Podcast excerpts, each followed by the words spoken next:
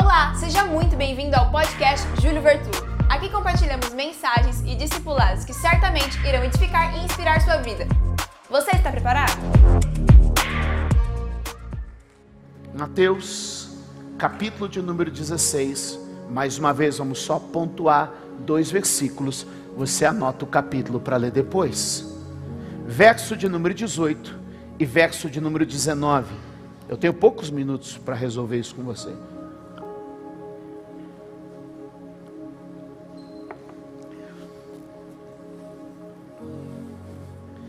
Ilustrando para gerar compreensão.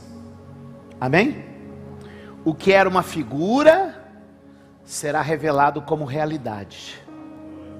O Antigo Testamento trouxe figuras, o Novo Testamento traz realidades. Diga comigo: Antigo Testamento, figuras, Novo Testamento, realidades. Mateus capítulo de número 16, verso de número 18. Eu lhe digo que você é Pedro, e sobre esta pedra edificarei a minha igreja. E lê comigo o final: e as portas do Hades não poderão vencê-la. Segura o texto para mim, eu preciso te explicar três palavras. Vou começar pela última, que é Hades. Hades é igual a inferno, Hades é igual a. Então, o inferno não resiste à igreja. Você pode levantar a mão e dizer: o inferno não resiste à igreja. Você pode dizer de novo: o inferno não resiste à igreja. Seguimos. Eu preciso te explicar duas palavras desse texto. Diga comigo, Pedro. Não. Volte, por favor. Pedro, pedra. Todo mundo comigo. Pedro, pedra. Está cheio de graça hoje. Hein? Eu gostei. Pedro e pedra são semelhantes, mas não são iguais. Existem duas afirmações diferentes, duas ideias diferentes dessas duas palavras. A palavra Pedro, no original, Jesus usou a expressão Petros. Repete comigo, Petros. Petros. Petros significa um pequeno bloco de pedra, um pedregulho, uma pedrinha. Amém? A palavra pedra aqui, Jesus usou a expressão Petra. Repete comigo, Petra. Então, ele um para um, ele usa a expressão: Tu és Petros, tu és uma pedrinha, uma pedrinha. E aí depois ele diz: Sobre esta Petra, sobre esta rocha, sobre essa grande rocha, eu edifico a minha igreja. O que, que ele está dizendo para mim e para você? Pedro, você é uma pedrinha que vai se apoiar sobre uma grande rocha. O Júlio é uma pedrinha. O Eliezer é outra pedrinha. É por isso que a Bíblia diz que nós somos pedras vivas e que juntos construímos o grande edifício chamado Igreja de Cristo. O que acontece é que ele está dizendo para mim e para você: a pedrinha não é nada, alguém chuta daqui e joga ela para lá. Mas quando elas são encaixadas em cima da pedra, quando elas estão apoiadas em cima da pedra, a questão não é o tamanho da pedrinha, a questão é o tamanho da pedra em que você se apoia. Eu não sou grande, você não é grande, mas estamos apoiados em cima da rocha que é Jesus.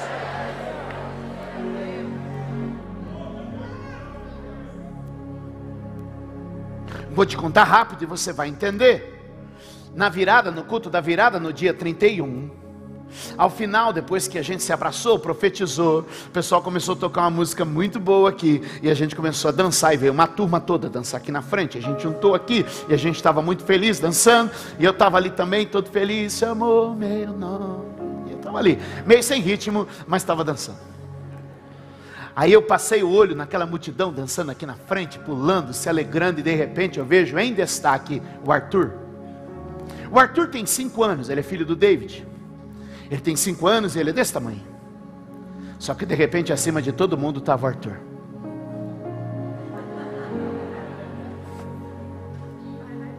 E eu te pergunto: o Arthur tem tamanho para estar tá acima de todo mundo? O Arthur tem tamanho para estar em destaque?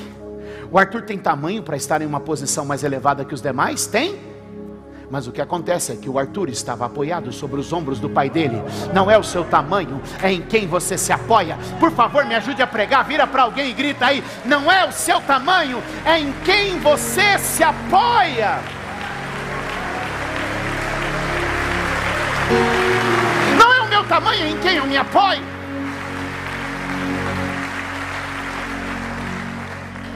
Irmãos, o que tem acontecido comigo na minha vida, eu sei, não é o meu tamanho, é em quem eu me apoio. Eu sou só um Petros, uma pedrinha, apoiado em cima da Petra, a rocha. E quando um Petros como eu, pedrinha, se apoia em cima da Petra, rocha, o que que acontece? As portas do inferno não resistem Diga comigo, as portas do inferno não resistem. Qual é o nosso objetivo hoje?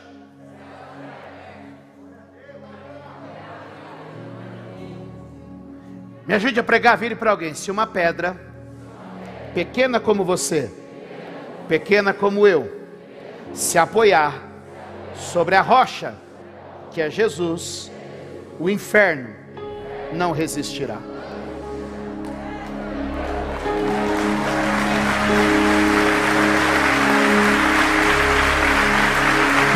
Deus aí, por favor. Pegou, Michael?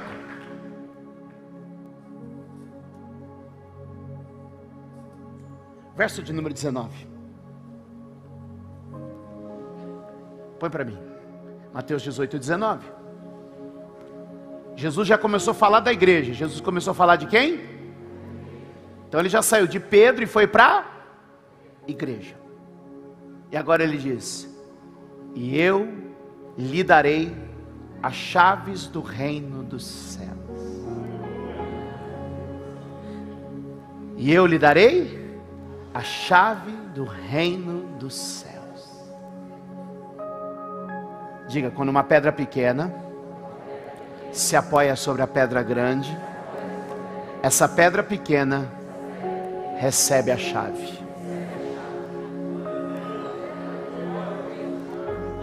Quem tem a chave faz o que? Abre. Quem tem a chave, fecha. Quem tem a chave, aciona.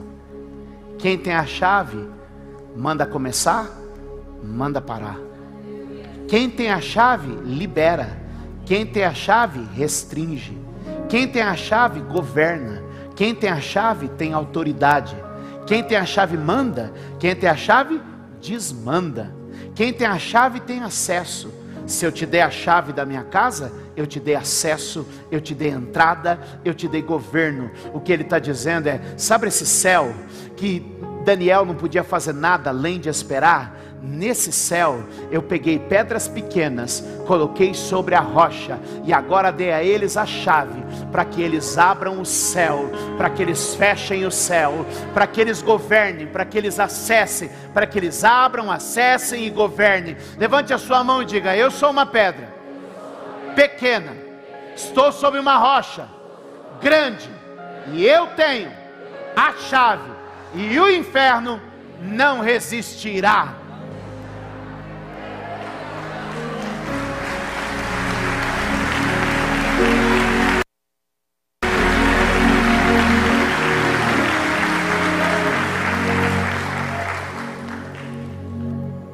O que o Antigo Testamento revela em figura, o Novo Testamento afirma como verdade e realidade. O que a gente vê na história de Daniel é um anjo que vem, mas encontra um céu fechado. E Daniel só pode esperar. A gente não é melhor que Daniel. A gente só está numa posição que Daniel não tinha.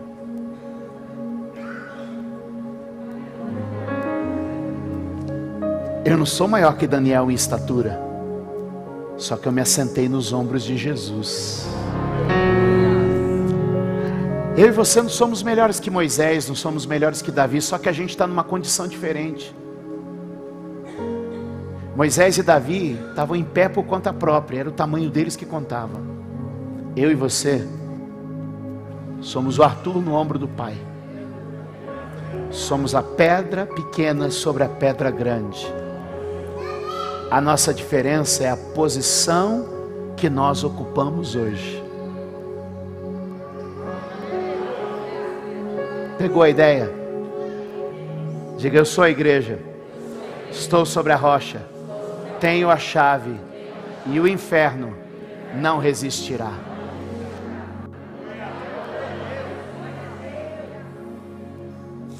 Agora, olha como vai ficar fácil ler uma carta, uma epístola.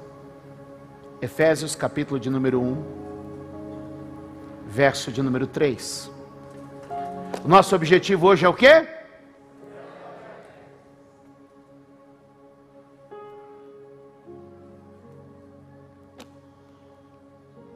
céus abertos. Céus abertos.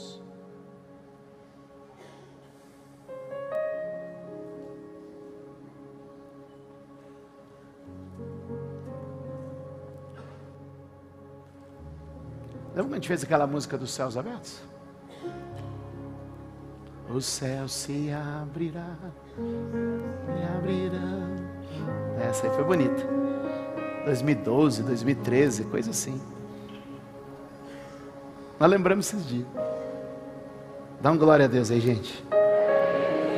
Efésios 1, 3. Efésios 1, 3. Está na tela. Bendito seja o Deus e Pai de nosso Senhor Jesus Cristo, que nos abençoou com todas as bênçãos espirituais nas regiões celestiais. Sobre nós há uma atmosfera onde todas as nossas bênçãos estão concentradas. Sobre nós existe uma atmosfera onde todas as nossas bênçãos estão concentradas. Deus já enviou todas as bênçãos. Deixa eu lhe dizer para você: Deus já enviou todas as bênçãos. Deus já enviou todas as bênçãos. Alguém pode dizer amém? Mas todas essas bênçãos estão em uma região, uma atmosfera acima de nós, chamada na Bíblia de regiões celestiais. Aí vem uma ilustração. Daniel ora, Deus ouve, libera a bênção, o anjo vem, mas na, quando ele chega nas regiões celestiais, ele precisa romper isso para chegar.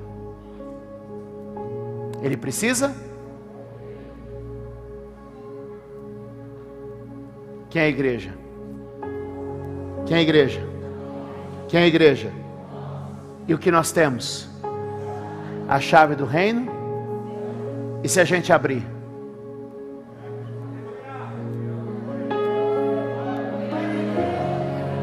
Eu vou ensinar você a orar hoje. Porque o nosso objetivo é.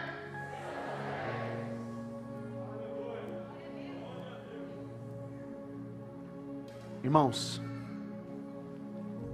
esse não é um livro religioso. Esse não é um livro de filosofia. Esse é, uma, é a constituição de um reino. A mensagem de Jesus tem amor, mas não é amor.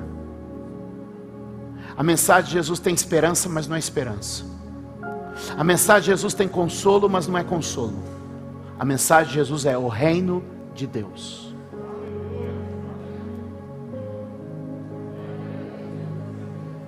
Pobre dos homens que querem ganhar a simpatia do mundo, transformando o Evangelho no Evangelho do amor, no Evangelho da esperança, no Evangelho do consolo, no Evangelho social, no Evangelho.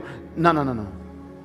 O Evangelho tem justiça social, tem amor, tem consolo, tem esperança, mas o Evangelho é a mensagem do reino de Deus, não confunda.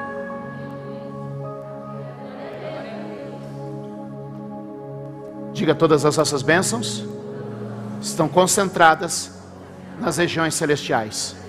Diga, eu sou a igreja, a igreja tem a chave e o diabo não resiste. Bom, você leu aí Efésios 1, 3, onde nós vemos o que? Todas as nossas bênçãos. Vá comigo, por favor, para Efésios 3, 10. Efésios 3, 10.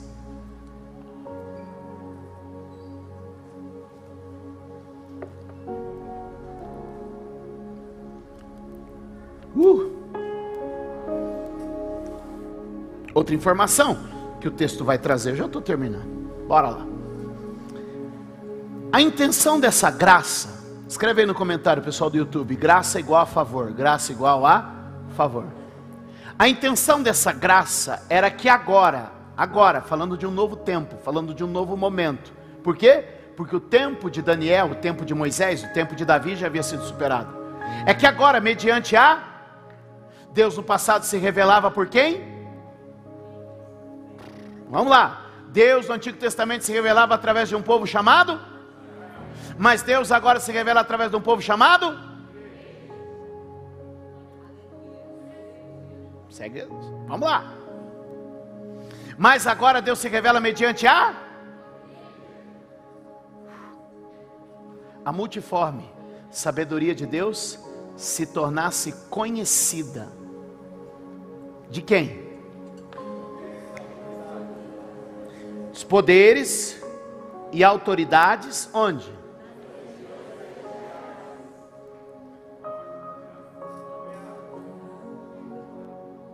Como é que Daniel desenhou isso? Você lembra?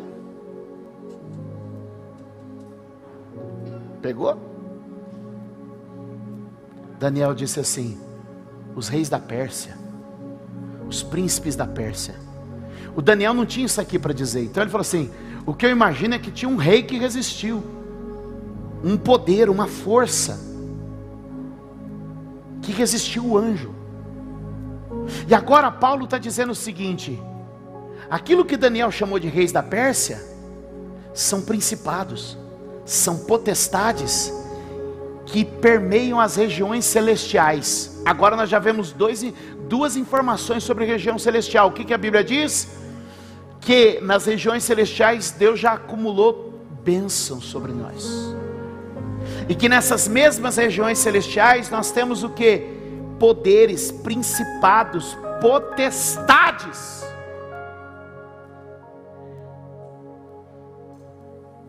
Que vez ou outro um anjo passa. Mas olha o que a Bíblia está ensinando. Nós recebemos as chaves do reino dos céus. Diga comigo. Eu não falo nada em vão. Lá no comecinho que anotou as três palavras. Você vai acompanhar a mensagem toda agora. Conhecimento, identidade.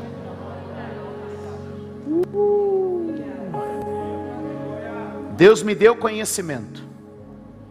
Eu sei quem eu sou. Quem eu sou? Sou a igreja. O que, que eu tenho? Eu tenho a chave. Eu sou pequeno, mas estou sobre a rocha. O que, que é isso? Identidade. Quem tem conhecimento descobre identidade. Quem tem identidade sabe usar autoridade. O negócio está chegando, gente, onde eu quero chegar. O que eu vim te dizer é que em Cristo estamos bem posicionados. Em Cristo fomos autorizados. Em Cristo fomos revestidos de poder. E em Cristo temos autoridade para dizer: diabo, sai do caminho. Diabo, solta o que está retido. Diabo, eu já fui abençoado, sai do caminho da minha vitória.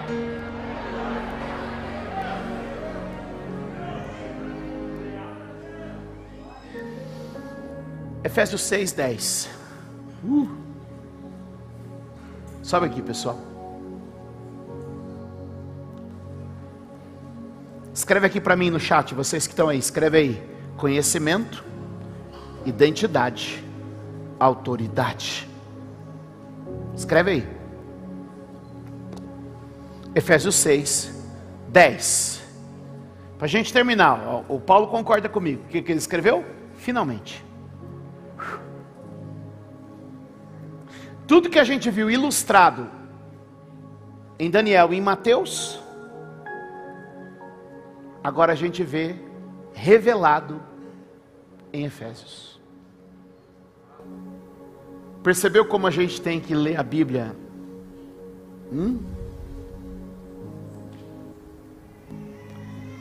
Finalmente, fortaleçam-se no Senhor e no seu forte poder. O poder é de quem? Do Petrus ou da Petra?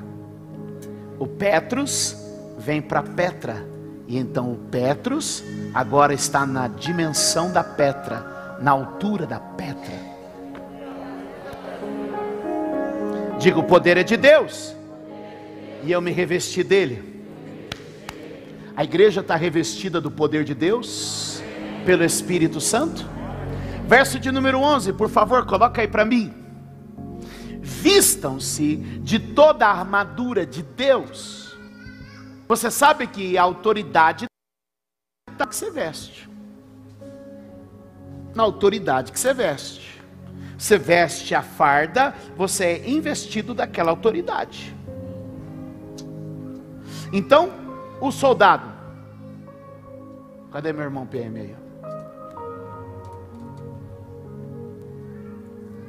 Tem uns tem uns caras que entram na PM assim, fraquinho, fraquinho, assim. Tem, tem uns caras assim, entra, não aguenta, um, der um peteleco nele, ele bater um vento mais forte, ele balança. Só que se ele vestir a farda,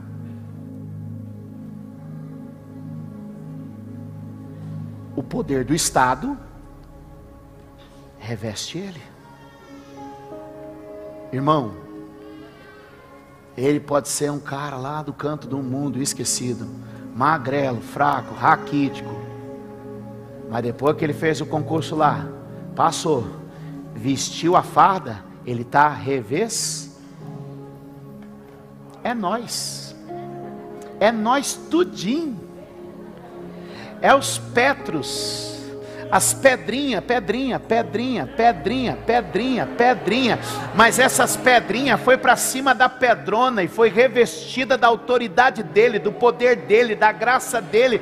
É você que pode mandar essa enfermidade embora, essa miséria embora, esse espírito maligno embora. Sabe por quê? Porque você foi revestido do forte poder de Deus. Você foi revestido de toda a armadura de Deus e você entra nas regiões celestiais você não precisa esperar o anjo fortão. Você é o fortão agora.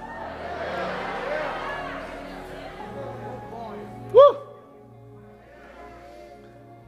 Diga comigo, nem por força, nem por poder, mas pelo Espírito.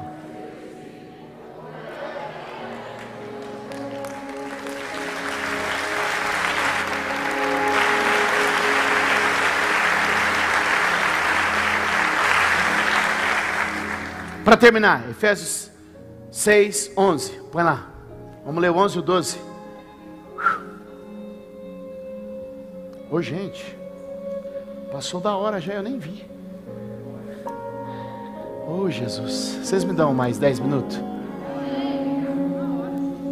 Obrigado, irmão, você é muito generoso, mas nem eu aguento mais uma hora.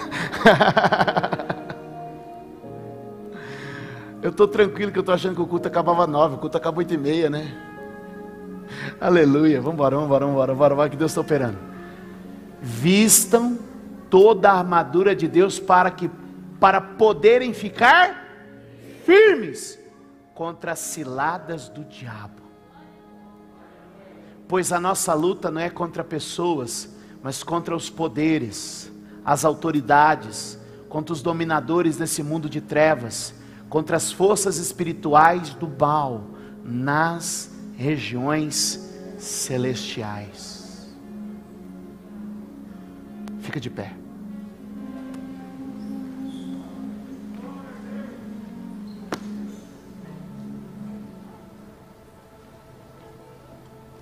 Este não é um livro religioso. Esta é a constituição de um reino. Jesus veio anunciar o reino dele. E o reino dele não está nesse mundo. O reino dele não é nessa terra. O reino dele é um reino celestial. Nessa atmosfera espiritual sobre nós existem principados, existem poderes, existem trevas. E nós precisamos descobrir isso. Sabe por quê? Nós vamos parar de travar lutas carnais e vamos começar a travar lutas espirituais.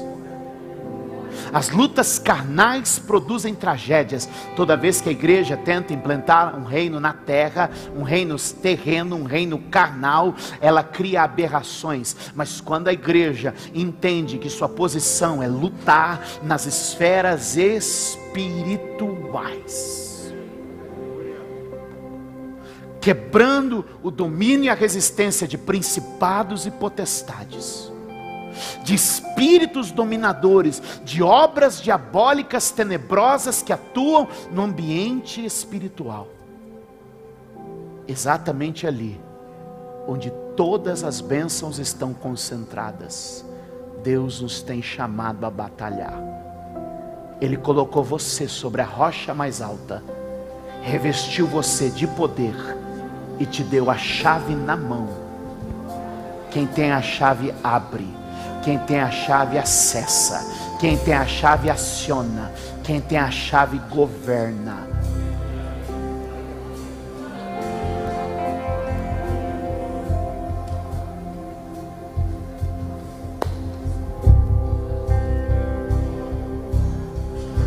Sabe essa ideia de divórcio que está crescendo dentro da tua casa? Está na hora de você mandar parar esse espírito Sabe essa opressão, essa angústia, essa depressão, essa tristeza que tem visitado a sua mente e bombardeado o seu coração? Está na hora de você pegar a chave e dar um basta nesse espírito. Sabe essa enfermidade que tem sido recorrente, te atacando, te destruindo, está na hora de você pegar a chave, acessar as esferas espirituais e dizer: em Cristo a minha cura foi garantida. Está na hora, meu irmão, da gente entrar em um verdadeiro combate espiritual para liberar aquilo que Deus já nos deu, aquilo que Deus nos prometeu Ai, comandará baixaira camanarabaha. Ai, que mandará xerebequedorabaha. Está na hora de você se assumir e dizer: Eu estou sobre a rocha. Quem está sobre a rocha tem a chave, e quem tem a chave, o inferno não resistirá.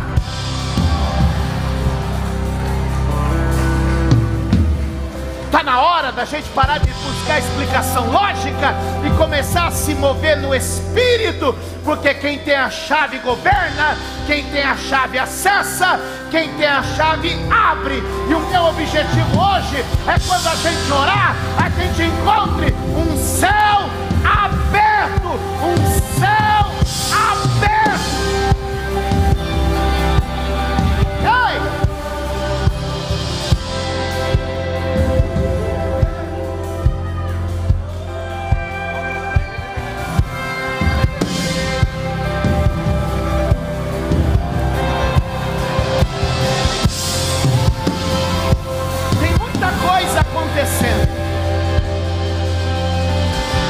Sabe por quê? Por in... falta de intervenção da igreja. Igreja, olha para mim. Nós começamos um ano que pode ser um ano muito chato. Se a gente não entender que a nossa luta não é contra a carne, a nossa luta não é contra o sangue, a nossa luta não é política, a nossa luta não é ideológica, a nossa batalha é espiritual. Nós somos revestidos da armadura de Deus, nós temos autoridade, as chaves do reino do céu. Se que tal a gente abrir o céu sobre o Brasil? Que tal a gente abrir o céu sobre a nação?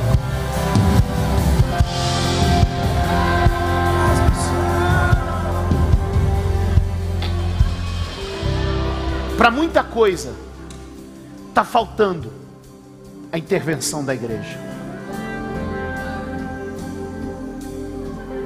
A igreja é uma pedrinha sobre uma grande rocha. A igreja recebeu a chave do reino dos céus. A gente está esperando o céu e eu quero te dizer: o céu já fez, o céu já deu, o céu já liberou. Somos nós que temos que agora assumir, pegar essa chave, abrir, abrir, abrir. A nossa indiferença tem dado lugar a muitas tragédias. Tem um texto na Bíblia que me inquieta. Atos 12, Eliezer me inquieta. Atos 12 começa dizendo assim, Ju: mandando Herodes matar Tiago a espada, e o que isso agradava aos judeus. Herodes manda matar Tiago e fica por isso. Aí a Bíblia diz em Atos 12 que agora Herodes manda prender Pedro para fazer a mesma coisa. Só que tem uma diferença. A Bíblia só diz que Tiago foi preso e morto. A Bíblia diz que Pedro foi preso, mas a igreja fazia contínua oração por ele a Deus. Como é que um terminou? Foi preso e mas quando a Bíblia diz, meus amados, a igreja orava. O texto segue, deixa eu te contar a história só para você entender. O anjo passou direto, cutucou Pedro do lado e abriu a primeira porta, e abriu a segunda porta. Sabe por quê? Quando a igreja ora, efatá. Quando a igreja ora, efatá. Quando a igreja ora, efatá, o céu, o céu, o céu, o céu se abre.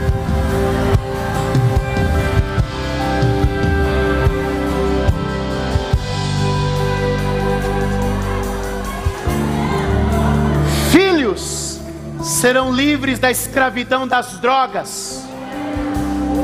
Famílias serão restauradas na presença do Senhor. Deus abençoará seu povo com sinais, prodígios e maravilhas.